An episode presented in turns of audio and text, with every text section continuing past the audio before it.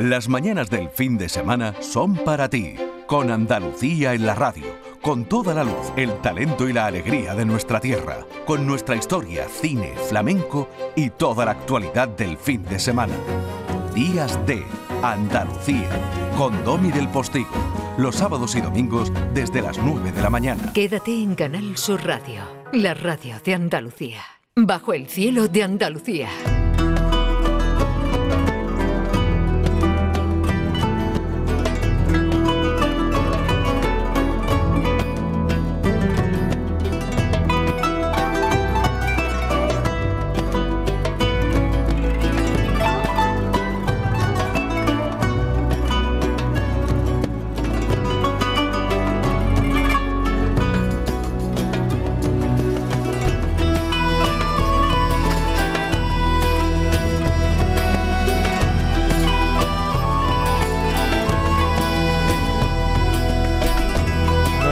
Buenos días.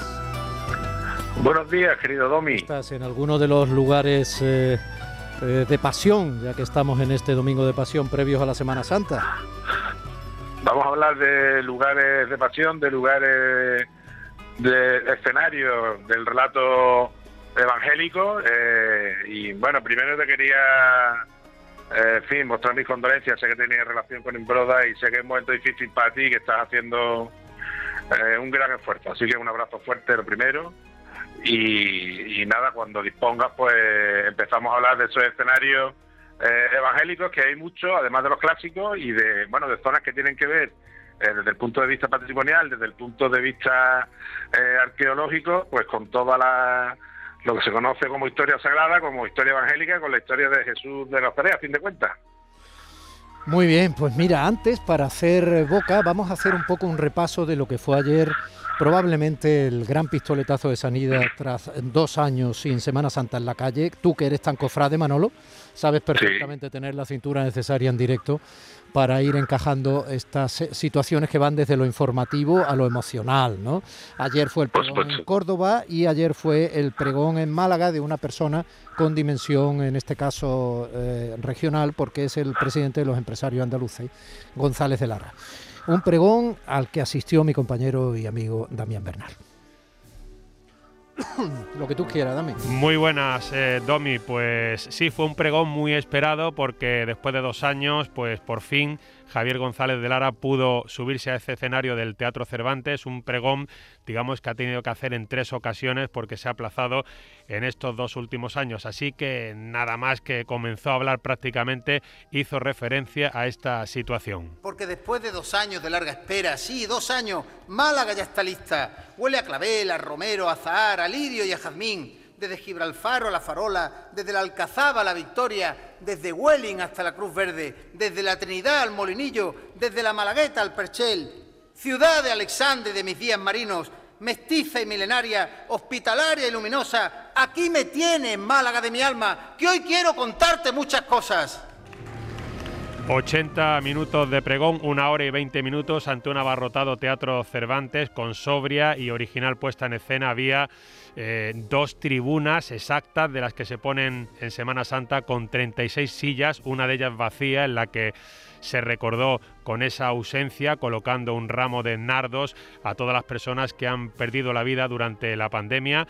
Un pregón en el que se basó en vivencias como reconocido cofrade de Monte Calvario, situó en su glosa las 41 hermandades eh, malagueñas y también glosó esta manifestación religiosa Domi a través del mundo cofrade al que calificó como una gran empresa colectiva social y todo lo que aporta también en cuanto a la solidaridad. Por supuesto, el coronavirus estuvo muy presente. Aquellos que durante muchos meses, vestidos de verde, azul o blanco, desfallecían a diario en los hospitales, como penitentes, atendiendo a enfermos en las puertas de las urgencias, caídos y agotados desafiando al virus, dando ejemplo con convicción, con cariño, sin esperar nada a cambio porque esa ha sido siempre la esencia de los cofrades, el lema de nuestras vidas, la razón de nuestro ser. Había una gran pantalla, la misma que se utilizó para el reciente Festival de Cine de Málaga, y en esa pantalla de fondo envolvía todo ese gran escenario, imponente como siempre, pues se pasaban imágenes, fotografías en blanco y negro muy logradas, imágenes que hacían también referencia a lo que era el discurso de, de Javier González de Lara. También, por supuesto, el recuerdo a los cuatro millones de refugiados de Ucrania, a la gravísima situación que se está viviendo después de esa brutal invasión de Rusia y por supuesto también había conexiones con lo que es la vida de, Jesucristo en cuanto a la ayuda al que más lo necesita. Cada vez que nos acercamos con bondad a quien sufre el drama de la inmigración, es perseguido, está indefenso, ayudamos a llevar la misma cruz de Cristo mientras compartimos su sufrimiento como tantos miles de refugiados ucranianos huyendo del sinsentido de la guerra. El sinsentido de la guerra.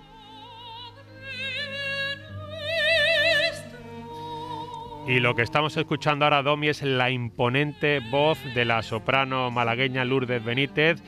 Hubo una actuación previa de la Orquesta Sinfónica de Málaga dirigida por Víctor Eloy López Cerezo varias piezas interpretaron, pero una de ellas, este Padre Nuestro, compuesto en su momento, es una auténtica joya por José María Cano, conocido prácticamente por todos como uno de los componentes del mítico grupo Mecano.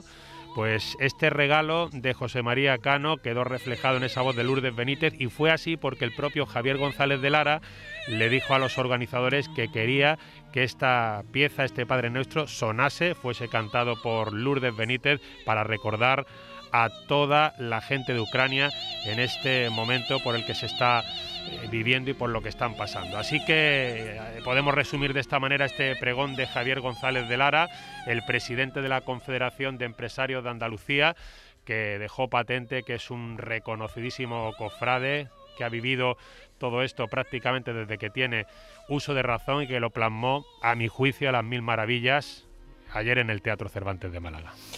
Muy bien, me alegra que tu labor informativa fuera también eh, una, hora bien aprovechada. Sin duda, la verdad que... Qué pena que a veces la radio no tenga cámaras porque andamos los dos, que si entre mensajes, que si entre acciones paralelas, que si Damián ha sido un esfuerzo que te agradezco muchísimo, sé que estás preparando el siguiente boleto, un abrazo muy grande compañero.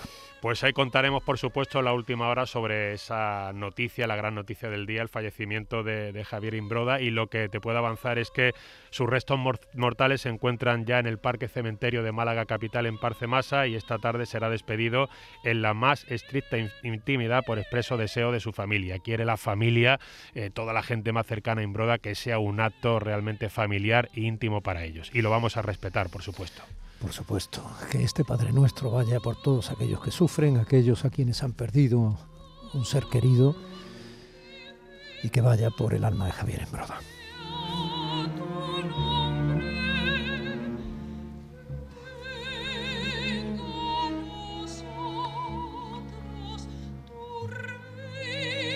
¿Estuviste ayer en el pregón, Manolo? Lo vi por televisión hace hace unos años que ya no asisto al, al teatro. Eh, he ido muchas veces. De hecho, ayer estaba recordando. Eh, yo creo que el primero que, que fui, que fue en el año 87, que lo dio eh, nuestro querido y desaparecido Antonio Garrido Moraga, que fue un pregón extraordinario y maravilloso antes de empezar el ciclo en el Teatro Cervantes, al que he tenido la suerte de asistir en varias ocasiones. Y ayer lo vi en compañía de amigos por televisión, lo vimos, amigos todos de cofrade, que siempre es un día de, reunión, pues como son todos estos días de ahora, y bueno, la verdad es que disfrutamos mucho, primero por el mero hecho de que se pudiera eh, celebrar, ¿no? Habéis hablado de la música, a mí la música me gusta mucho, y me gustaría que nuestro, nuestro maestro Gil de Galvez hablara ahora de una pieza de la que se tocó una parte, que es el Miserere de Ocon, me pareció extraordinario, una pieza con la que yo tengo un vínculo especial, y luego me pareció un, un pregón pues muy desde luego muy muy trabajado no muy una estructura muy sólida un discurso eh, y un tono sostenido que bueno yo creo que dejó eh, satisfecha a, la, a toda la, la comunidad cofrade malacitana, ¿no? Con lo cual yo creo que empezamos con No podía ser menos, siendo quien era el presidente de los empresarios andaluces, que en un momento determinado del pregón calificara la Semana Santa de Andalucía como una gran empresa social, económica y religiosa. ¿no? O sea, esa definición. El maestro Gil de Galvez te está oyendo, ¿eh? supongo que asiente, aunque hoy en una, en, una, en una primera entrega de creadores de música de Semana Santa en Andalucía, nos trae la figura de un valenciano que se hizo andaluz y que ha dado grandes piezas, que es Perfecto Artola,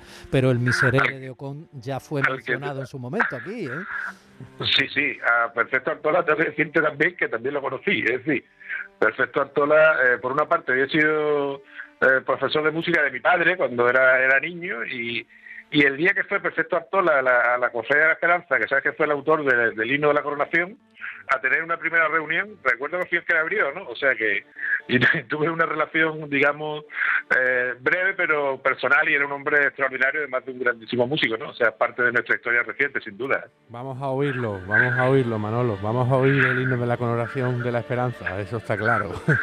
Hombre, qué maravilla. Buenos días, alegro de saludarte. Buenos días. Recordamos que ayer fue también el pregón de Córdoba y, que hoy, a partir de las 12 de esta misma mañana, será el de Sevilla y otros, Y otros pregones. ¿eh?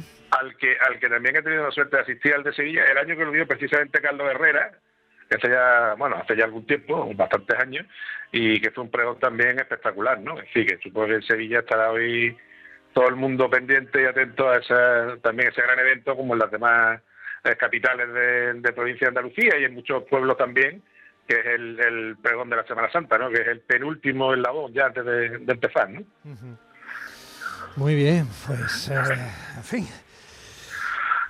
Se nos ha puesto desgraciadamente el día para escuchar efectivamente muchas de estas partituras que tratan de ilustrar los episodios que ejemplifican en definitiva el paso por la vida eh, fundamentalmente el paso por eh, el lado más sufrido, ¿no? El, paso que nos acerca a esos ríos que van a dar a la mar, que decía Manrique, que es el morir.